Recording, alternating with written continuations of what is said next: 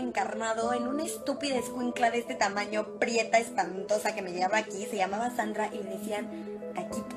Existe una minoría que refuerza los discursos de odio y está conformada de personas famosas en redes sociales. Son las que enseñan rutinas de ejercicio, relatan noticias o aspiran a un puesto político, refuerzan el racismo y naturalizan esta violencia en sus mensajes. Esta charla va sobre la figura e influencia de los medios en nuestras vidas y la importancia de cuestionarnos este sistema. Y el PAN, pues, ¿qué les digo? Bronco aliado con el PAN. A todos los prietitos del Bronco Independiente los mandaron de diputados al PAN. Y el que me hayan puesto a la Razábal enfrente es una bendición. Hola, ¿cómo están? Este es un episodio más de Diversificándonos y agradecemos que nos estén escuchando. Hoy tenemos un tema muy especial que regularmente discutimos desde la otredad. Pensamos que es exclusivo de Estados Unidos o, o un debate de Europa, pero en realidad esto está más cerca de lo que pensamos. Nos referimos al racismo. Yo soy Tania Juárez y me acompañan. Yo soy Arat Sereno y como lo dice Tania, creemos que es un tema ajeno a nosotros, pero la verdad es que es algo con lo que vivimos día a día. Yo soy Berenice Rosales y sí, generalmente cuando hablamos sobre racismo pensamos en el Ku Klux Klan, en el apartheid o cualquier otro tipo de segregación que se han dado en otros países y no en México. Así es, creo que es un tema que muchas veces, como lo mencionó Tania, es algo que queremos decir que en México no pasa, pero antes de que sigamos hablando de cosas eh, incómodas o cosas negativas, queremos felicitar a nuestra compañera Tania Juárez porque al fin eh, es una licenciada hecha y derecha. Así es, queremos felicitar a nuestra compañera Tania, que ya, ya es una licenciada, se tituló hace una semana y estamos muy felices y orgullosos de ella, aunque ella no quería que lo mencionáramos, pero no importa, lo vamos a mencionar porque es de aplaudirse, no cualquiera lo hace. Gracias por mencionarlo, pero es que no quería que nos fuéramos a otro tema, pero pues sí, siempre es bueno también presumir este tipo de cosas, así que sí, ya soy licenciada. Qué bueno, porque también de hecho tenemos un pensado un tema especial para ustedes y porque eh, sabemos que hay mucha gente con con estos debates, ¿no? Sobre también el hacer una tesis o las formas de titularse, que muchas veces son más difíciles, pero eso ya en otros eh, podcasts que tendremos más adelante lo, lo sabremos. Y bueno, para, para, iniciar esta conversación, tendemos que definir qué es el racismo, ¿no? O sea, el racismo está definido como odio, rechazo o exclusión de una persona por su raza, color de piel, origen, origen étnico o su lengua, que esto le impide eh, el goce de algunos de sus derechos humanos. Hay que aclarar que, pues, obviamente los derechos humanos son, son innegables, pero lamentablemente, justamente por estos rasgos, eh, son negados Sí, como dices, por ciertos rasgos se les llega a tomar eh, como, bueno, se les llegan a negar los derechos. Y esto es lo, lo, extraño, que se tienen que debatir. O sea, cuando los derechos humanos ni siquiera tendrían que ser un punto de debate, pero hay un, una cosa aquí extraña que, bueno, y, y diferentes situaciones que también analizaremos, que han causado que esto sea debate y que se haya tenido que luchar por tantos años y se siga luchando porque se le respeten los derechos. Es como este TikTok que usan una canción de Taylor Swift que dice, eh, cuando son las 7 de la mañana y las mujeres y los homosexuales tienen que escuchar a sus compañeros de clase debatir sobre sus derechos humanos. Creo que, creo que pasa mucho con esto de, de el racismo y el clasismo, que son cosas que van estrechamente ligadas en México. Tenemos eh, como esta discusión, ¿no? O sea, de dónde pertenecen, de por qué las personas este, aparentemente de una tez más oscura pues tienen menos ingresos, eh, menos acceso a la educación. Creo que es todo un sistema jerárquico y es algo que ya está muy arraigado dentro de nuestra sociedad. Lamentablemente es así y pues tenemos que trabajar todos desde todos los niveles para que esto vaya cambiando gradualmente. Así es, como mencionó Arad, el componente racial que tiene el clasismo es lo que hace que se desdibuje el racismo. Generalmente creemos que México es un país clasista y no racista, pero al mismo tiempo asumimos que toda la gente pobre, entre comillas, es, es gente racializada, es gente morena, es gente con rasgos indígenas. Sí, además parece que México, eh, que en México no hay racismo, porque la mayoría asume que al tener o, al este o al estar en un país con donde predomina la mayoría de las personas tiene tez morena, eso que es como un significante de que no haya racismo. Pero en realidad eh, el caso específico de México es que se ha intentado como aminorizar este hecho eh, y de hecho invisibilizarlo. Esa es parte del borrar la historia de afrodescendencia que tiene el país incluso se nota como en las palabras, por ejemplo, cómo enunciamos, ni siquiera se puede enunciar a la palabra negro o negra para referirse, no es para referirse a la persona, sino para identificarse ellos como tal, sino que hay otros adjetivos que se van utilizando y que también llegan a ser como parte del estigma, ¿no? Como decir, soy moreno, pero no negro, soy, este, soy morenito, eh, como si estuvieras aminorizando algo que ni siquiera está mal, pero es parte del estigma. Esto es algo como que ocurre muy, eh, va muy este, de la mano del, de la invisibilización en México a través de, del lenguaje y además del por qué las personas pues no llegan a, identificarse y muchos asumen que a partir de hace unos años llegan a identificarse como afrodescendientes de México.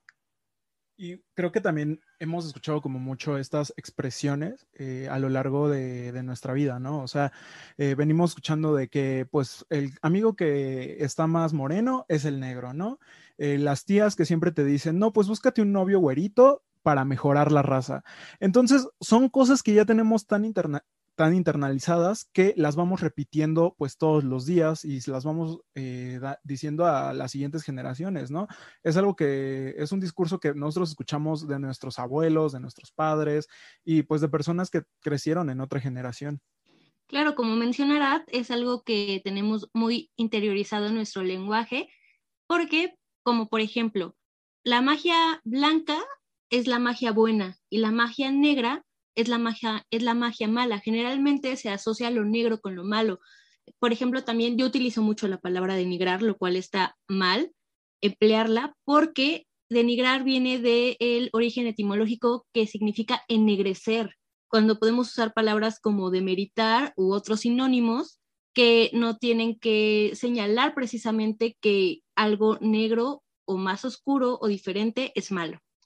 Sí, es como, bueno, tenemos que estar debatiendo y, a mucha gente le parece cansado el volver a reestructurar su lenguaje o su forma de pensar, porque también con eso estamos formando nuestros pensamientos, pero es una realidad. Si no lo reestructuramos y si no estamos debatiendo sobre este tipo de cosas que siguen existiendo y de las cuales las personas se ven perjudicadas, pues estos, eh, esto no cambia. O sea, no vivemos, por ejemplo, el caso que, que mencionábamos en uno de nuestros podcasts sobre brutalidad policíaca. Después del asesinato de George Floyd, no sé si ustedes llegaron a ver un tuit de Tenoch Huerta, donde dijo que si cuando terminaran de apoyar el tan necesario movimiento antirracista de Estados Unidos, podríamos entonces hablar del racismo en México o este seguirá siendo tema tabú. Para lo que Mauricio Martínez le contestó, que era como, me parece incluso como si quisiera educarlo o como una burla porque le dijo, Benito Juárez fue presidente de México en 1858. En Estados Unidos no hubo un presidente de color sino hasta el 2009, cuando Obama llegó al poder. Con eso tienes para darte cuenta que el tema del racismo aquí en Estados Unidos es mucho más profundo. Como si fuera una pelea de aquí más y entonces por eso en México eh, pues no hablemos del tema. O sea, eh, vemos que, ha sido expresado de una manera distinta y que en Estados Unidos hay muchos casos de brutalidad policíaca que se han visto eh, más analizados acerca del racismo, a diferencia de otros casos de México que ya habíamos mencionado, pero bueno, esto no quiere decir que haya una inexistencia de racismo en el país y este tipo de comentarios invisibilizan el tema existente. Y es curioso porque muchas personas de las que dicen que no existe el racismo se escudan en el ay, en México no somos racistas porque todos somos mestizos. Y justamente se ha hecho un estudio en el que demuestra que las personas que llegan a decir esto para justificar eh, pues ciertas acciones, eh, resulta que son personas de tez blanca, rubias o de ojos de color. Entonces, creo que de alguna forma es, ah, es algo que dicen para sentirse mejor con ellos mismos o para sentirse incluidos, entre comillas, dentro de estas, pues, aunque no es una minoría, sí podría llamarse un grupo oprimido. Claro, porque aunque seamos mestizos, entre comillas, sí hay diferentes tonos de piel que además sirven con esta frase, entre comillas, de cómo te ven, te tratan, ¿no? O sea, generalmente la gente que tiene colores de piel más oscuros son eh, tratadas de diferente manera, o sea, generalmente se les señala, son estigmatizadas y justo hace poquito eh, se hablaba que en el súper iban a dejar de revisarte el ticket cuando salieras eh, de la tienda. Muchas personas dijeron, bueno, es que a mí nunca me revisan el ticket y otras personas que precisamente tenían este tipo de características físicas, que eran morenas y eran racializadas, dijeron que a ellos siempre los revisan porque es una forma de estigma. Generalmente se señala a la gente pobre porque creen que los pobres tienen, entre comillas, la necesidad de robar. De hecho, pues como lo menciona Bere, existe pues esta escala de colores, podría decirse, eh, en la que la gente te juzga. Eh, hay algo que se llama pigmentocracia, que es un término que se acuñó desde el siglo pasado, a mediados del siglo pasado, y pues se utilizó para describir eh, lo que pasa no solamente en México, también en Latinoamérica, que las colonias españolas estaban eh, estratificadas por colores de piel, o en este caso castas, y eh, pues ya sabíamos, ¿no? O sea, las personas de, de tez clara, los, las personas rubias eran pues europeas, por lo tanto eran de castas superiores o clases sociales más altas y pues las personas de tez morena, los indígenas, eh, las personas afrodescendientes, pues obviamente pertenecían a estratos más bajos. Y de hecho, hace dos años eh, empezó otra vez esta discusión sobre la pigmentocracia en México y una de nuestras personas menos favoritas del Internet, Chumel Torres, dijo que en México no existía una pigmentocracia, que lo que existía era una pendejocracia y que básicamente nosotros estábamos resentidos pero pues es muy, eh, es muy irónico que él hable como desde esta burbuja de privilegios, ¿no? O sea, él siendo un hombre blanco, heterosexual, eh, ahora sí que él, cumple como todo el cliché para que le vaya bien en la vida, ¿no? Porque tiene una plataforma grande, tenía un programa en HBO que le cancelaron por racista. O sea, es, no ver eh, la realidad de México más allá desde de su burbuja. Hablar que estamos resentidos es no darse cuenta de que la mayoría de la población en México es morena y vive eh, en pobreza o en pobreza extrema. Es que además estos eh, mitos del mestizaje, bueno, como tal, todo esto fue lo que origina nuestra independencia y nuestra, bueno, intento de independencia, porque hay diferentes cosas que hemos intentado revisar en este, incluso en 2021, eh, diferentes revoluciones que necesitamos. Sin embargo, esto comienza por algo que es una división que, que crea un sistema que por supuesto va a perjudicar a quien posee una tez diferente a la, a la que poseen las personas que tenían los privilegios y quienes tenían los privilegios, que pues desde tiempo ha, sido, pues ha, sido ya mucho tiempo, pues han sido las personas blancas. De hecho, hay un, un académico que es especialista en el racismo en América Latina, que dice que prácticamente tenemos como imaginarios de un racismo sistémico que pensamos que solamente, bueno, que intentamos nosotros eh, identificarnos como mestizos, por no decir que somos, bueno, que las personas pueden ser negras o no tener una identificación con la afrodescendencia, y esto realmente ayuda a invisibilizar a las poblaciones y ayuda también a invisibilizar los derechos que se requieren y hablar abiertamente de la política y de otras eh, cuestiones que tenemos, como las, los extremos casos de brutalidad policíaca. Sí, como dice Tania y como también ha mencionado Arad, eh, generalmente se niega que exista racismo en México o en América Latina. Por ejemplo, hace poquito eh, que finalizó Falcon y el Soldado del, Invierno, iba a decir del infierno, Falcon y el Soldado del Invierno, eh, hubo muchos comentarios que decían que que por qué tenían que hacer toda una serie explicando por qué el nuevo Capitán América era negro. Sí, pues si, en Latinoamérica solo nos ponían a un eh, superhéroe de color o racializado, lo íbamos a aceptar porque todas las personas somos racializadas. Sin embargo, sí, Disney tuvo que tomar esta estrategia de explicar por qué ahora Sam Wilson iba a ser el nuevo Capitán América, debido que al final de Endgame, todo el mundo decía que el que querían que fuera el nuevo Capitán América era Bucky. ¿Por qué? Porque Bucky es blanco. Cuando Bucky, si ustedes son fans de Marvel, saben que no se merecía el, el legado del escudo por todas sus antecedentes y toda la historia que tenía como personaje que superar. De hecho, se llega a criticar a Disney por la forma en la que llega a abordar ciertas problemáticas de comunidades afroamericanas en Estados Unidos y pues también estos comentarios políticos, ¿no? Sobre los refugiados eh, y sobre personas de, de distintos orígenes que no sean blancos en Estados Unidos.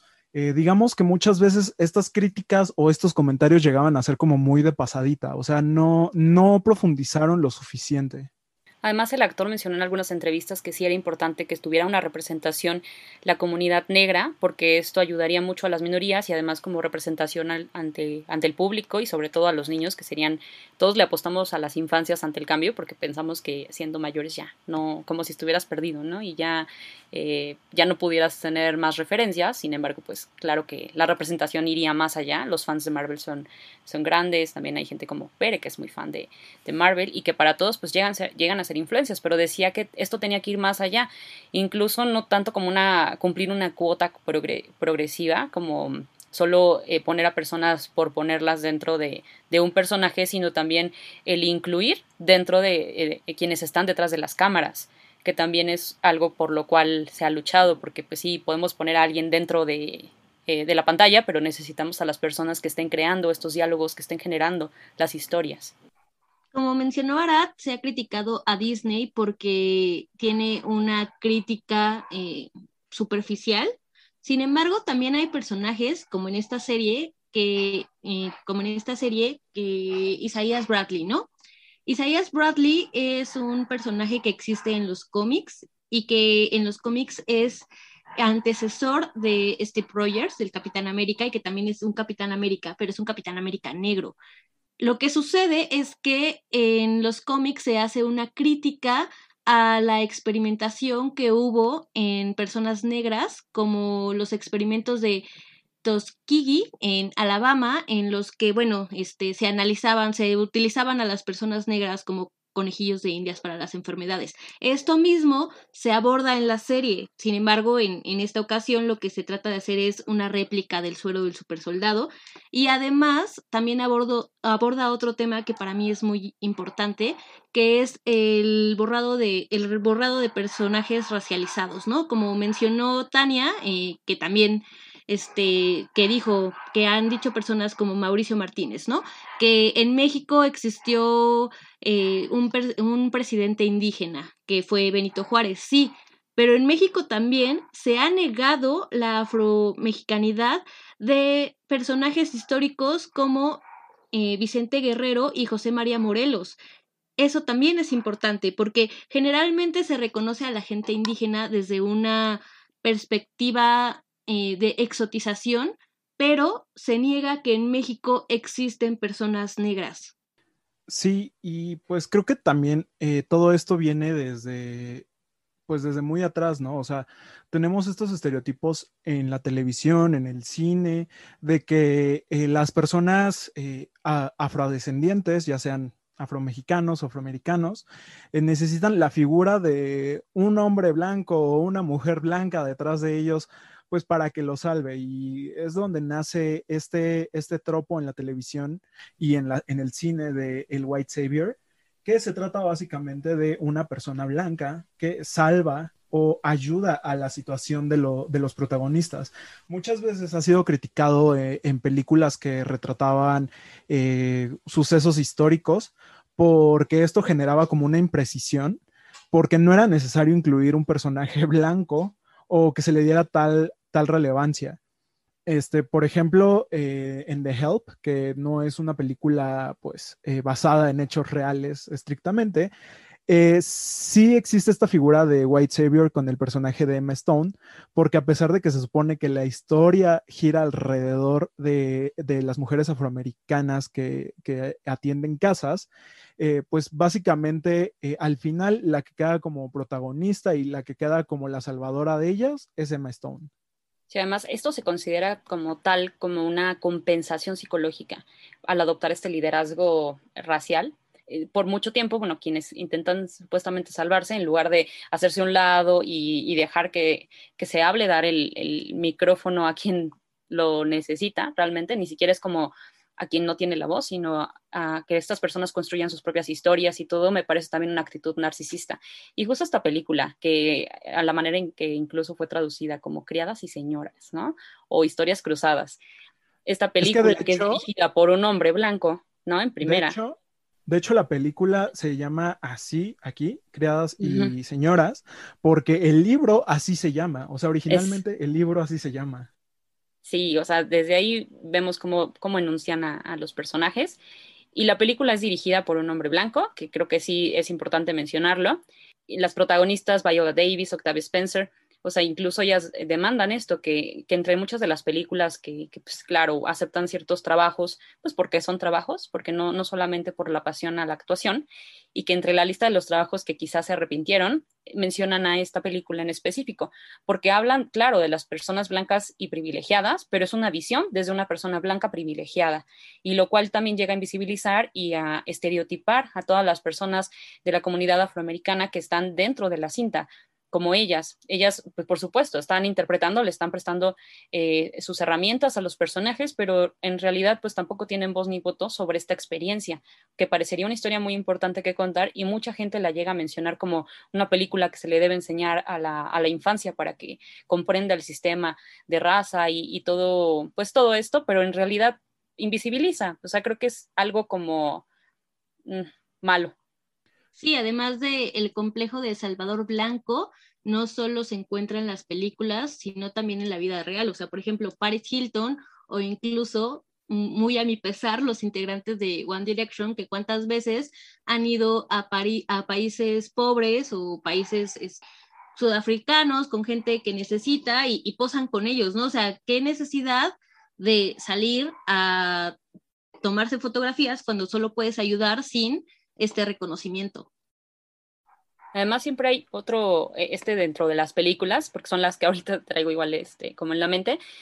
Hay múltiples películas y ahorita tengo un nombre, Freedom Writers, que es una maestra blanca que salva a sus alumnos, intenta educarlos, pero son alumnos de clase baja, son comunidades negras y latinas.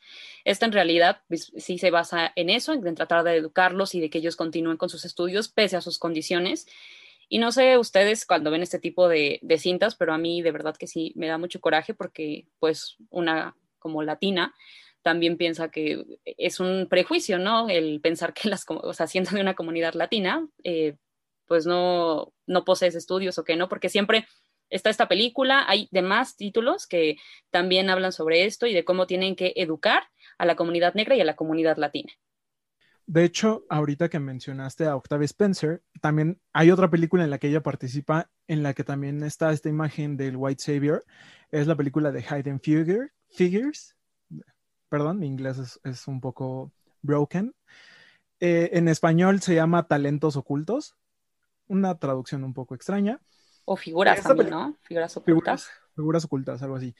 De hecho, yo la vi en el cine y eh, esta película habla sobre eh, tres mujeres negras que ayudaron a la NASA en la carrera espacial de hace algunas décadas.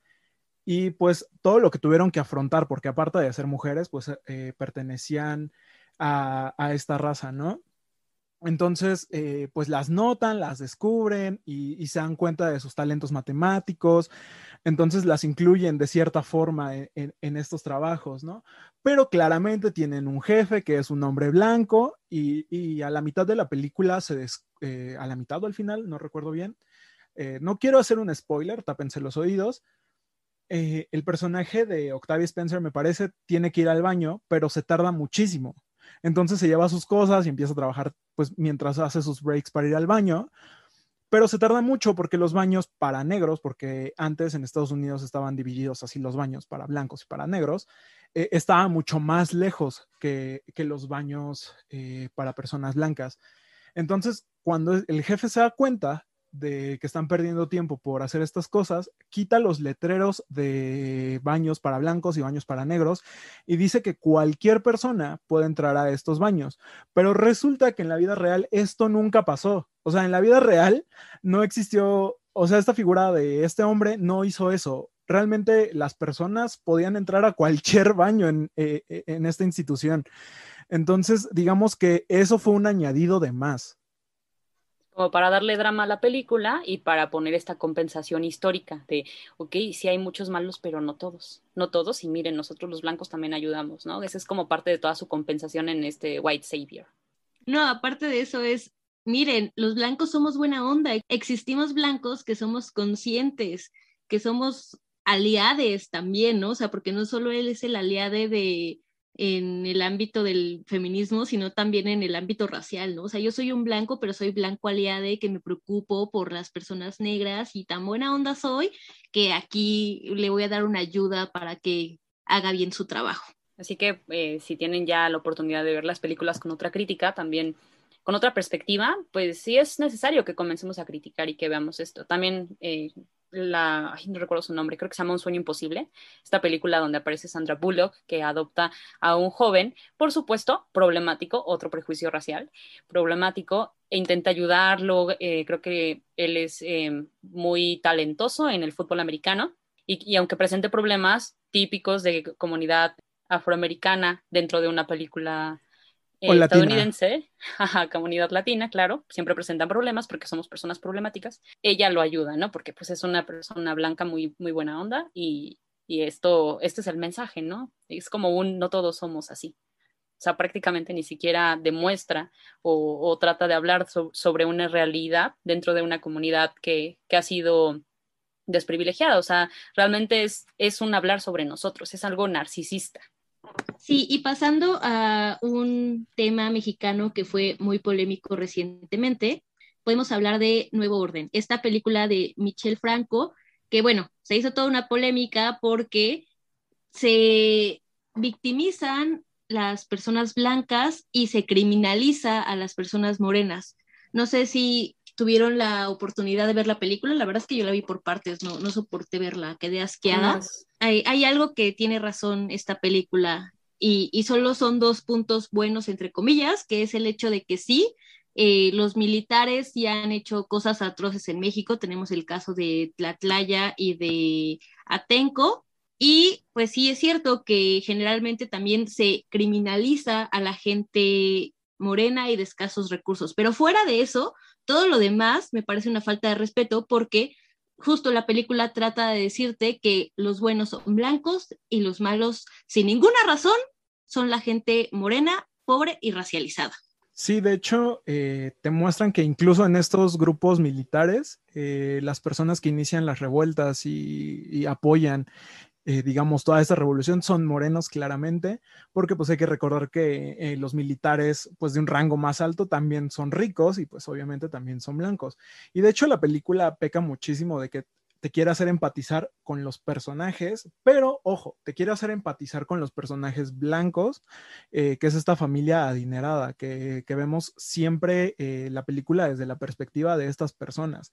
Muy pocas veces nos muestran eh, lo que le pasa a las personas morenas, a las personas de estratos sociales más bajos. De hecho, recuerdo que en una entrevista, Michelle Franco dijo que Whitezican era un era un insulto con una connotación racista muy fuerte y todos se quedaron como de, ¿qué pedo contigo, güey?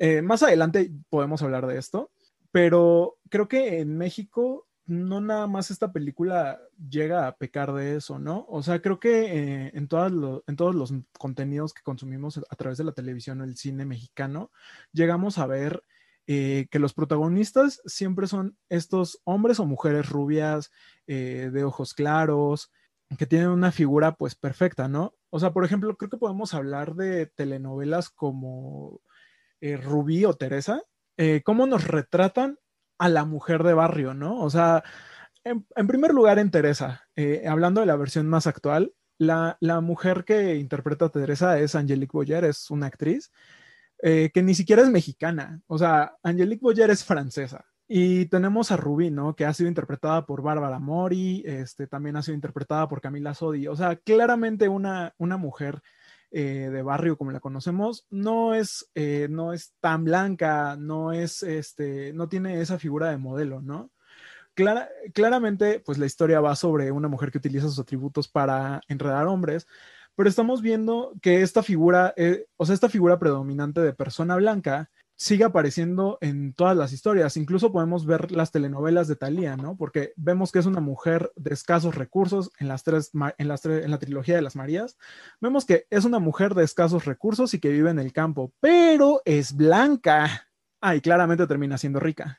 Creo que el problema en sí no es el color de piel de la protagonista. O sea, sí, si hablamos de representatividad, obviamente eh, pues tienes que hacer algo que, bueno, que tu personaje sea acorde a su etnia o el lugar en donde pertenece. Sin embargo, sí hay personas blancas, o sea, tal vez no como con Angelique Boyer, que ella pues no es mexicana, pero sí hay personas blancas en, en los barrios, pero lo que sí no se está respetando pues es esta perspectiva, porque generalmente lo que hacen en las novelas es cuando si la protagonista es pobre, los escasos recursos, siempre este, va a tener a su alrededor gente que es muy argüendera, ¿no? O sea, generalmente hacen como a las personas de barrio con ciertos estereotipos, más allá del físico, que es que sean argüenderos, que, no sé, generalmente las personas con rasgos indígenas también son este, empleados de, de las personas ricas o este tipo de cosas. No, no tanto va por el físico, sino por una cuestión de estereotipos que no son representativos como tal. Y además, lejos de que sí sean o no representativos, o sea, porque podemos ver que esto sí ocurre, que la mayoría de los trabajos que, que, se hacen cuando, cuando tienes pobreza, pues es un trabajo del hogar. O sea, es que si estás hablando de una ficción, pues ¿por qué no cambias también tu narrativa? Por ejemplo, esta serie eh, de Netflix de Manolo Caro, La Casa de las Flores, donde intenta hacer como una revolución en torno a esta narrativa sobre la diversidad sexual y, estos temas tabú, que también creo que sí son importantes y, que, y que llega a retratar bien, o por lo menos también fue una, eh, ha sido una de las series como que ha tratado de romper eh, paradigmas no lo hace con, como, por supuesto, no puede atender a todas las minorías y entonces ya se le puede acusar también de una película oportunista, ¿no? Porque, una película, una serie, porque sí intenta como mezclar todo y ser como muy progresista y, muy nueva y muy actual, o sea, no, nada conservadora, pero llega un momento, por ejemplo, eh, no sé si recuerdan, y, espero que este, recuerden ese personaje porque prácticamente aparece segundos, que es este, el novio de Elena, él es negro, y es como una idea de, sí, y miren, y ella también anda con un negro, y eh, tenemos una persona transgénero, y somos súper inclusivos, pero realmente no es el que aparezca o no una minoría, sino también qué personaje le estás dando y de qué manera está representando, y ese es otro de los tipos que hay de narrativas que podemos encontrar en estas series, películas, que no, que no representan como tal a las personas y no visibilizan. Sí, o sea, e, es justamente eso, que no existe como la representación suficiente o existe una mala representación. De hecho, en México se hizo un estudio de la representación de, las, de la figura de los mexicanos en la publicidad y se demostró que toda la publicidad pues eh, está encaminada a ser aspiracional. O sea, eh, la publicidad de marcas eh, está hecha predominantemente para personas blancas. Este, eh, vemos que en los comerciales de leche, en los comerciales de, ciertas marcas de alimentos, la mayoría de las personas que aparecen ahí son hombres y mujeres blancos, sus familias perfectas y su perrito pero se demostró que la mayoría de la publicidad dedicada a cosas sobre política, ONGs, y cosas por el estilo utilizan eh, la figura pues de los indígenas y de las personas eh, de una tez eh, más oscura pues de alguna forma como para llamar más la atención, ¿no? Y de hecho creo que también podemos notar esta diferencia por partidos políticos, porque en esta época electoral algo que he notado es que partidos como el PAN, que se supone están atrayendo a la oposición, están utilizando y están hablándole a la persona blanca. Yo no he visto eh, como en comerciales de otros partidos políticos que utilicen personas de, de, de tez más oscura soy conservador porque me preocupa mi familia, o algo así dice su comercial, ¿no? No, cálmense, no han visto el, no me acuerdo de qué partido es, creo que es del PT, que está la embarazada haciéndose su ultrasonido. Y, le, dicen, que va a ser pobre. Ajá, es como va a ser pobre como tú. Es como, ok, gracias. De verdad que ah, ese es un gran ejemplo de, de, de lo que, de qué está representando y que de verdad, o sea, son tan estúpidos, tan estúpidos y lo peor es que entre más ponemos a estas personas como estúpidos, parece que consiguen más seguidores y van a conseguir más votos, ¿no? Entonces también hay que dejar de reproducir luego ese tipo de cosas o alejarnos un poco de la tele. Y justamente en la televisión también eh, tenemos eh, problemas, ya, ya mencioné las telenovelas y pues como persona eh, en cuarentena me volví un poco fanático de este tipo de productos y recientemente en el canal principal de Televisa terminó una telenovela llamada ¿Te acuerdas de mí? Que fue protagonizada por Gabriel Soto y Fátima Molina. Y justamente esta, esta chica, Fátima Molina, llegó a hablar sobre la discriminación que sufrió en otra televisora, donde dijo que la rechazaron dos veces por su físico. Y además durante la realización de este proyecto y durante su transmisión estuvo recibiendo múltiples ataques debido a su apariencia física, ya que ella de alguna forma rompe el estereotipo de protagonista de telenovela, porque ella es morena, ella no es esta rubia, eh, no tiene los ojos claros, entonces como que de alguna forma desentonaba con todo lo que ya se había visto anteriormente. Y de hecho, eh, ella habló de esto eh, en el foro de Racismo MX en YouTube, eh, junto a otros actores, entre ellos, pues Tenoch Huerta fue como el moderador de esta mesa, y se habló de que, pues, una persona de tez morena es más difícil que se abra paso o se abra camino en el mundo de la actuación, porque estamos muy acostumbrados a ver historias de gente blanca. No sé si recuerdan que mencionando a Mauricio Martínez, hace unos meses dijo que pobrecito de él, a él le han negado papeles porque es blanco y rubio. Y pues eso también es racismo, amigos. Claro que no, o sea, por el amor de Dios, ¿a quién le van a negar un papel? O sea, al menos de que quieras representar a, no sé, alguna persona eh, que sí tenga ciertas, algún personaje que sí tenga ciertas características.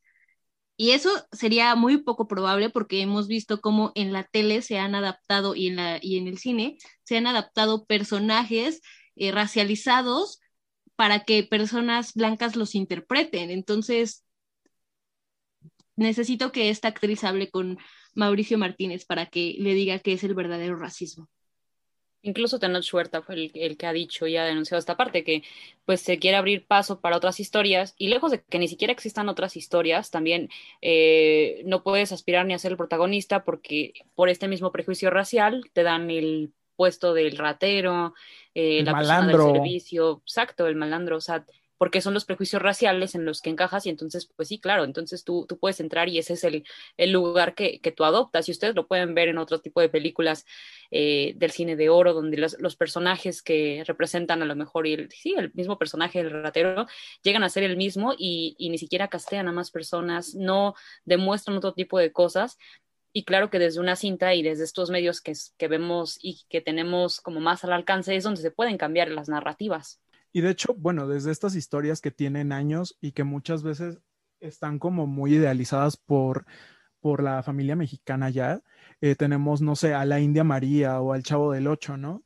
Eh, que romantizan como ciertos estereotipos eh, sobre ciertas personas con ciertos rasgos. Por ejemplo, de la India María, tenemos cómo, cómo vuelven a toda una raza eh, pues un chiste, ¿no? O sea, aparte de que romantizan claramente la pobreza, estamos viendo cómo, cómo vuelven al personaje, bueno, cómo vuelven a una indígena un chiste andante.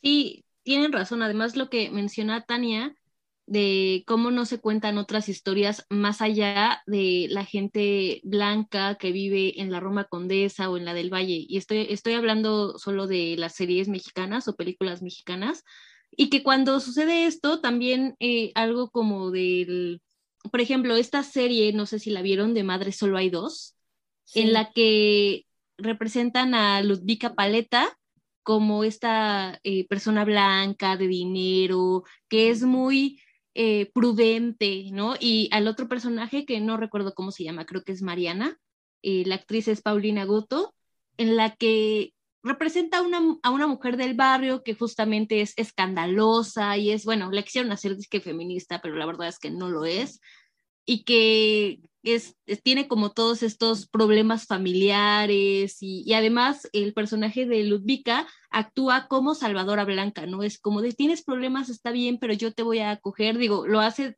claramente en la serie desde un egoísmo, pero, o sea, esos estereotipos siguen estando marcados y no sé, el, problema aquí es que también no se habla de otras historias, ¿no? O sea, ¿por qué tenemos que centrarnos siempre en nuestros personajes? Tienen que ser personajes ricos y siempre tiene que haber un conflicto de dinero y que después el pobre se vuelva rico y demás. O sea, ¿por qué no contar otro tipo de historias?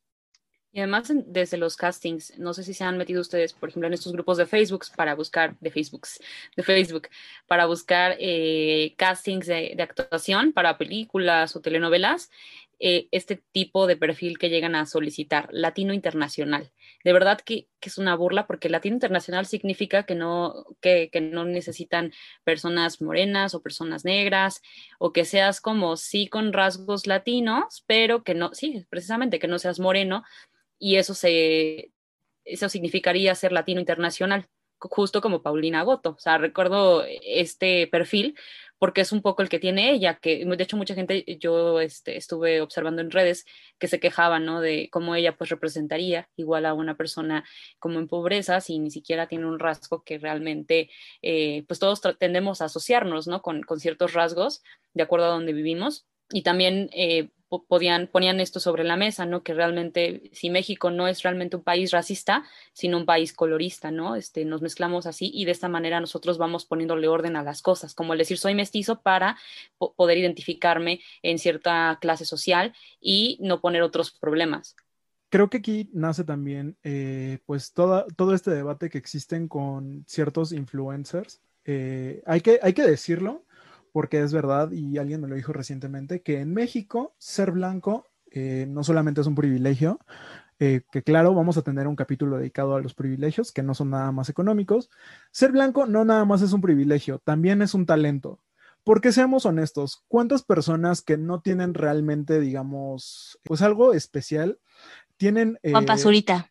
Juan Pazurita, tienen una plataforma grande, Chumel Torres, Just Stop, no sé. Eh, Mauricio Martínez. Mauricio Martínez, Giselle Curi, que se quedó en su papel de Carla Camino. Ajá. De hecho, es Carla Camino totalmente. Y que muchas veces eh, se, han, se han como victimizado por el hecho de ser blancos, pero también es como de, pues también, eh, no estás viendo más allá de tu burbuja de privilegios, ya, ya lo mencioné hace un momento, lo que dijo Chumel Torres.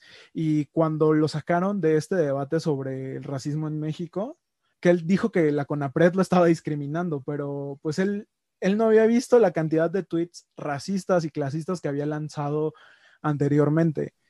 Y creo que e, e, ese es un problema muy grande, ¿no? Que muchas veces mucha gente se justifica con el humor. Vemos también a Justop, que cuando llama a la gente naca o gata, eh, que dice, ay, pues es un chiste.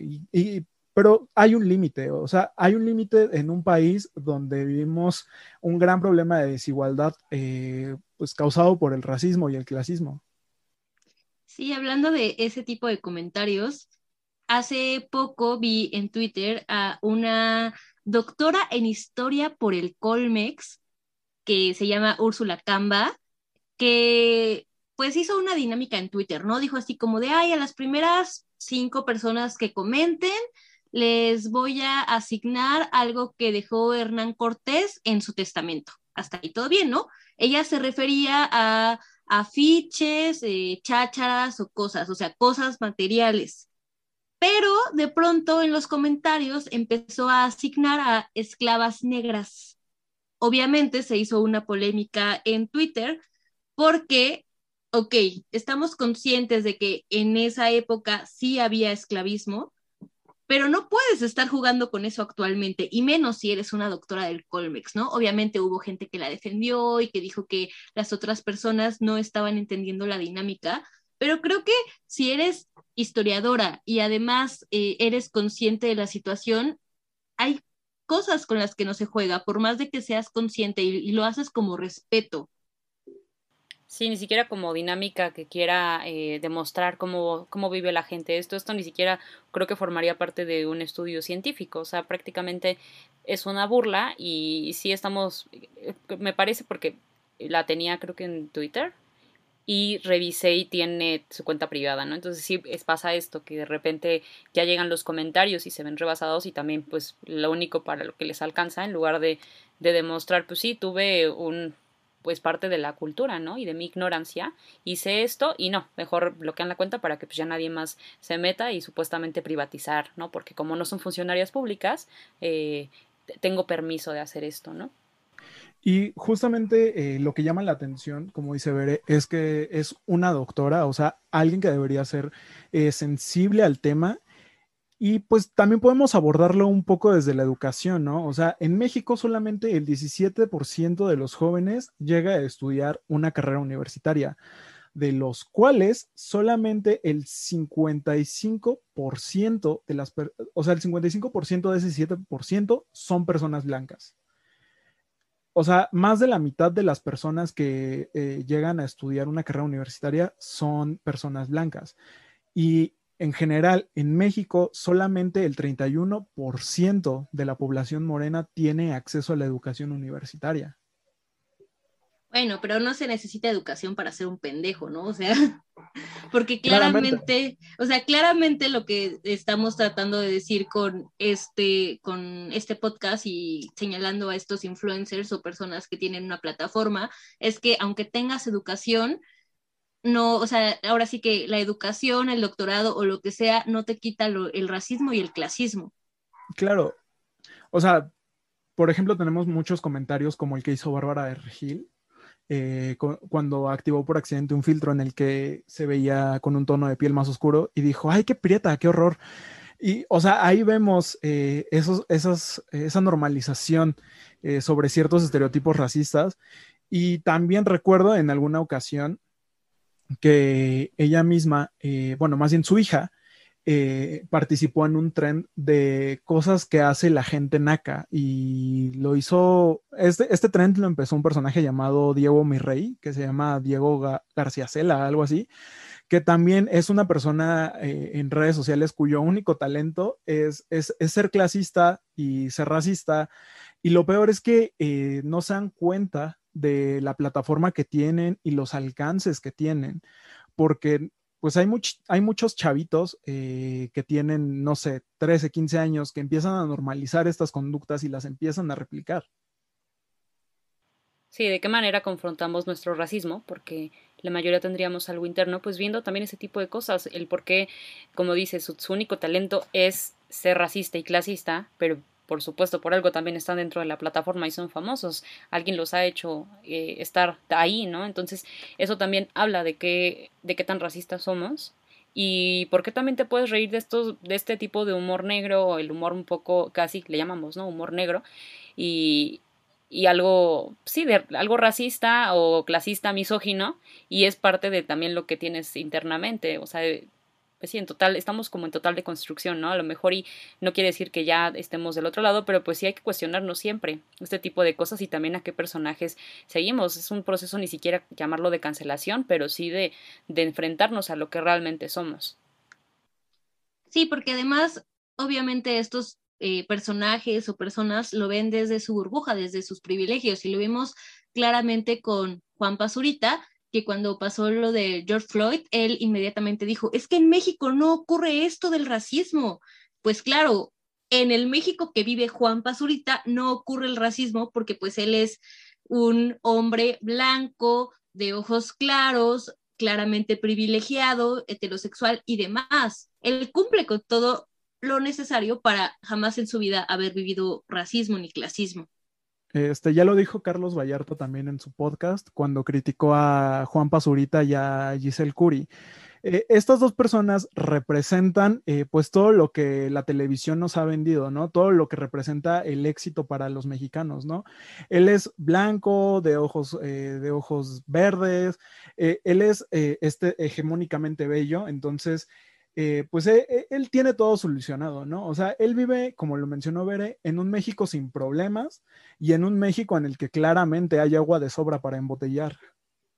Ay, no hablemos de ese tema porque a, partir, a partir de ahí, de, gente criticando a Juan Pazurita por hacer una marca de agua en plena sequía, se empezó a cuestionar, ya sabes, el racismo a la inversa, ¿no? De, de ¿por qué les dicen blanquitos? Eso también es racismo.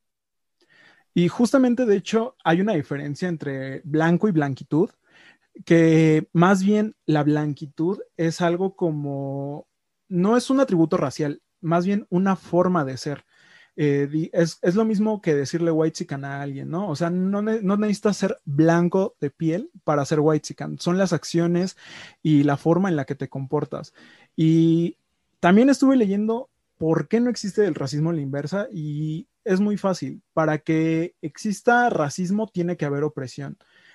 Imagínense que en vez de haber esclavos negros, hubiera habido esclavos blancos. En ese momento sí podríamos hablar de que eh, los blancos fueron un grupo oprimido, pero eh, históricamente siempre fueron los hombres blancos europeos los que oprimían a la clase, a la clase trabajadora negra y a los indígenas.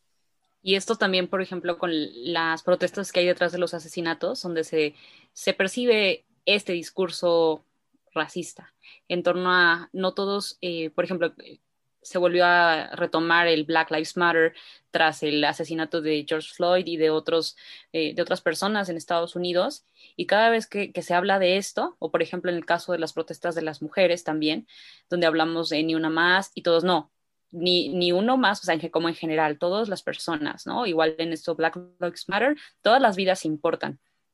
Y esto invisibiliza, o sea, eh, de eso mismo que, que menciona Arad, creo que, es importante como también recalcar el por qué no debemos eh, decir o incluirnos todos en los movimientos. Por eso también existen, porque han sido minorías y porque cada cosa tiene algo particular, por lo cual se tiene que, que hablar y se tiene que hasta que se quite, ¿no? Entonces esto pues es importante, incluso dentro de las protestas mucha gente y, a veces podemos hasta incluirnos en redes sociales, estuvimos pues metiéndonos, ¿no? Como en el chisme y estar este, retuiteando y a, lo mejor hablando de, del tema sin muchas veces eh, conocerlo dentro de una protesta muy álgida, cuando realmente las personas que tenían la voz eran las que estaban viviendo esto y personas racializadas que necesitaban tener voz en ese momento. Y muchos, justo este de White Savior es como, ay, les estoy ayudando dando a poner los datos exactos de tal cosa, ¿no? Y entonces invisibilizó también las protestas de personas que estaban sufriendo alguna violencia o estaban viviendo ataques dentro de la protesta. Y esto se nota, por ejemplo, hablamos mucho de redes sociales, pero porque es el primer contacto que, llegamos a tener con la realidad. Sí, como tiene razón Tania, eh, a veces el querer ayudar solo estorbamos, ¿no? Como lo dices, eh, pues muchas veces no, nos damos cuenta igual desde nuestra burbuja, ¿no? Porque, por ejemplo, el 2% de la población se identifica como afrodescendiente, pero ¿cuándo hemos visto a alguien, y hablo de la población mexicana, ¿cuándo hemos visto su representatividad en series o películas mexicanas? Creo que muy pocas veces lo hemos visto y además es algo de, lo que nadie habla, ¿no? O sea, si exotizamos a los indígenas, bueno, tenemos a los afrodescendientes totalmente borrados.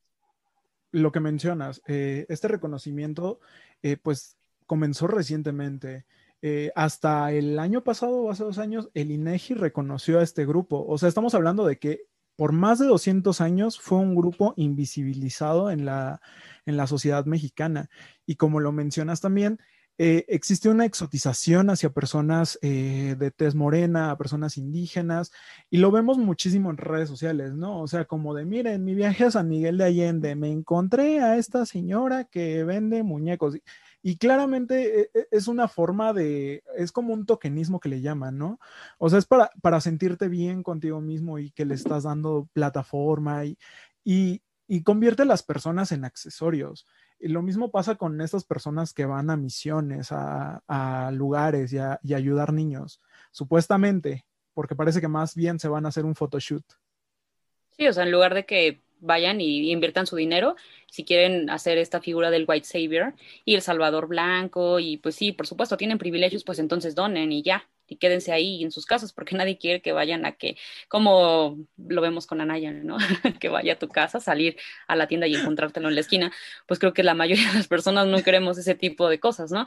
Y algo también que creo que es importante mencionar es que parte de la resistencia, además de las protestas, también ha sido la música. Es una resistencia eh, grande que, que podemos encontrar y es una herencia de la cultura negra. O sea, la mayoría, pues escuchamos eh, ciertos estilos, no analizamos de dónde provienen y, el, y, revisando un poco más la historia podemos encontrar que tras la segregación racial comienzan a, surgir este tipo de estilos, comienzan a, existir las reuniones y otra manera de protesta que también es, es divertida y que también eh, podemos nosotros analizar. Y creo que pasa con todos los géneros, ¿no? O sea, los llegamos a dividir y llegamos a, ponerlos como por un extracto social, ¿no? O sea, decimos, si escucha banda, es, es una persona naca y es del norte. Este, si escucha rock, seguramente tiene cultura. Entonces, son como ciertos prejuicios que, tenemos eh, arraigados y que se nos han implantado a través, de, a través de los años. Claro, porque el rock es cultura y los demás géneros musicales no, para empezar, ¿no? Cuando pues obviamente toda la música, sin importar de dónde venga, es cultura. Y eh, sí, tiene razón Tania, hay muchos géneros que, que vienen de, de, la música negra, de las personas negras, no solo el blues, el soul, también el reggaetón, también la cumbia, la salsa, pero eh, hay cierto, eh, la música que viene del alma, que es como algo más intelectual, como el soul, eh, pues es bien vista, ¿no? Y la música que viene del cuerpo, que sería como la salsa, la cumbia, el reggaetón y todos estos géneros que son más próximos, eh, son mal vistos porque es de gente, entre comillas, naca, gente, pues, negra. Que de igual manera, cuando se comienza eh, a interactuar con el soul, ahorita, digamos, hay una reivindicación de la música y esa es una actualidad, pero también cuando empieza esta expresión por, por pertenecer a la comunidad negra y porque sus representantes son negros, en realidad tampoco fue muy bien vista y también era censurada y también comenzaba con esto porque surge por una segregación racial y como modo de protesta. Entonces, eh, esto que mencionas también del movimiento, creo que sí tiene incluso que ver con, con ya esta interacción también con el clasismo. O sea, ahora podemos ya entender el sur porque se, llega a asociar con otros personajes, con otra música en la actualidad y otra interacción, pero en realidad también desde que comienza esta música, el rhythm, and blues, el gospel e incluso el rock, también fue muy satanizada. Claro, y esta, esta aceptación la tuvieron a raíz de que tu, hubo una influencia blanca, a partir de que eh, artistas blancos comenzaron a interpretar estos géneros justamente, o sea, lo que mencionaba Tania de que pues se, enaltecía más a géneros como el blues dentro de estos géneros eh, que nacieron eh, en épocas de esclavitud. Eh, podemos hablar de que la salsa también tiene una historia similar, ¿no? O sea, también llega a contar historias sobre rebelión, llega a contar historias sobre esclavitud. O sea, creo que no, no necesitas tener más de tres dedos de frente para saber de qué tratan las letras.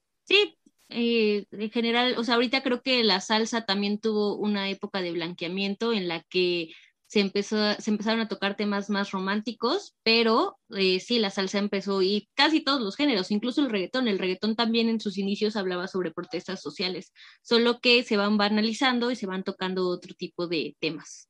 ¿Me estás diciendo que Bichota no habla sobre una rebelión social? Obviamente sí, todos tenemos que ser unas bichotas empoderadas, amigos. Sí, tiene otro análisis que, yo creo que sí, vamos a tener que, tocarlo en, este programa, pero por el momento pues llegó nuestro final y nosotros agradecemos que estén con nosotros, que se hayan quedado hasta el final. Recuerden seguirnos en nuestras redes sociales, nos encuentran como arroba tu podcast bajo, a mí me encuentran como arroba Tania Juárez More. Yo soy Berenice Rosales y a mí me encuentran como Berenice con Z en todas las redes sociales. Yo soy Arat Sereno Ponce y a mí me encuentran en todas mis redes sociales como My. Muchísimas gracias a Hugo Loredo por la música de este podcast y un agradecimiento muy especial a Edgar Saldívar por hacer la cápsula. Hasta la próxima.